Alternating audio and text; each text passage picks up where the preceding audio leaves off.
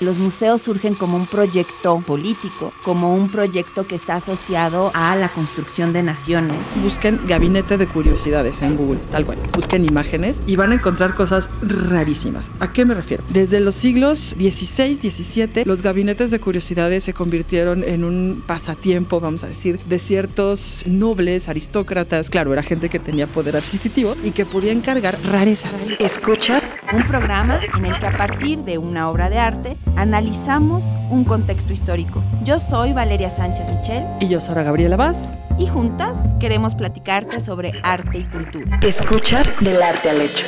Primera temporada.